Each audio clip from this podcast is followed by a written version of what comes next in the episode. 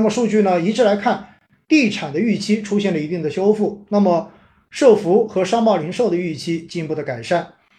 那这里的数据是看到的是什么呢？近两个月变化来看呢，房地产二三年的预期净利润增速预测从五月初的百分之三十七提升到当前的百分之九十六，预期得到一定的修复。那么反映了市场对于下半年房地产政策的宽松有了进一步的加强，这个预期。房地产现在确实仍然会是一个大家都所关注的重要的行业，因为它对于上下游的拉动作用是。呃，基本上不容置疑的。但是呢，在上期的直播后面我也讲过，毕竟现在已经到了一个后房地产的时代了。那么在这种情况之下，再去出相应的强政策来拉动房地产，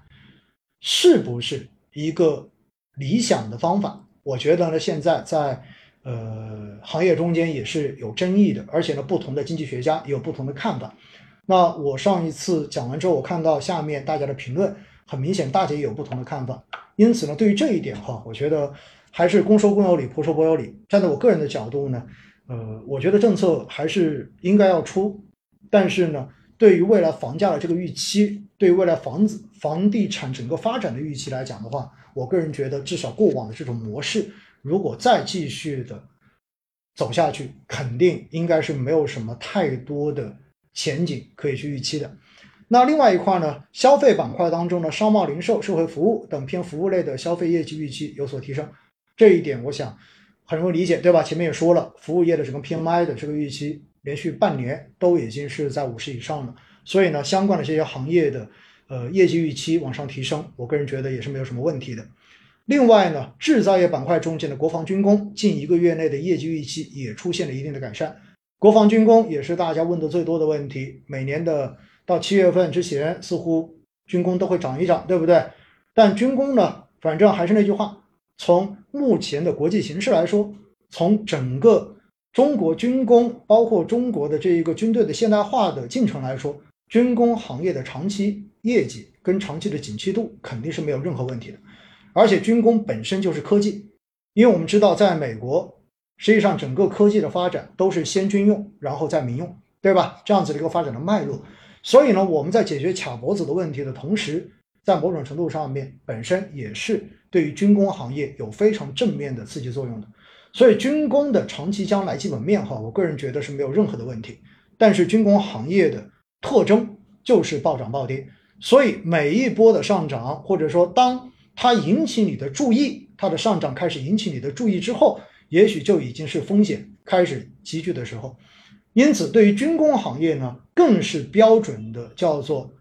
“人去人”，叫做“人取我舍”，然后“人舍我取”，一定要做到这八个字，否则军工分分钟都会把你直接晾在高台上面，然后一年甚至几年难以翻身。这一点我是特别要去提醒大家的。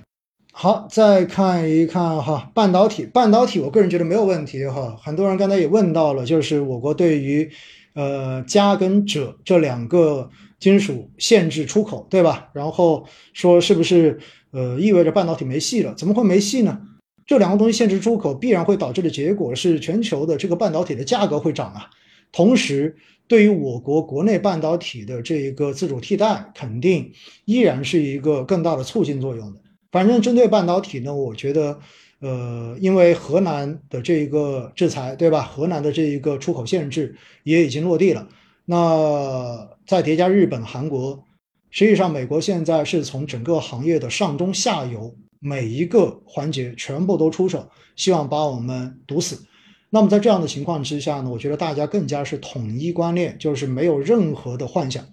这条路必须要自己趟出来，这种自主创新必须要自己做下去。所以呢，我个人对于，呃，半导体的这一个自主创新，对于国内相关企业的这个前景，我是坚定看好。所以，博时半导体也一直是我坚持定投的一个方向，好不好？这就是我的一个观点。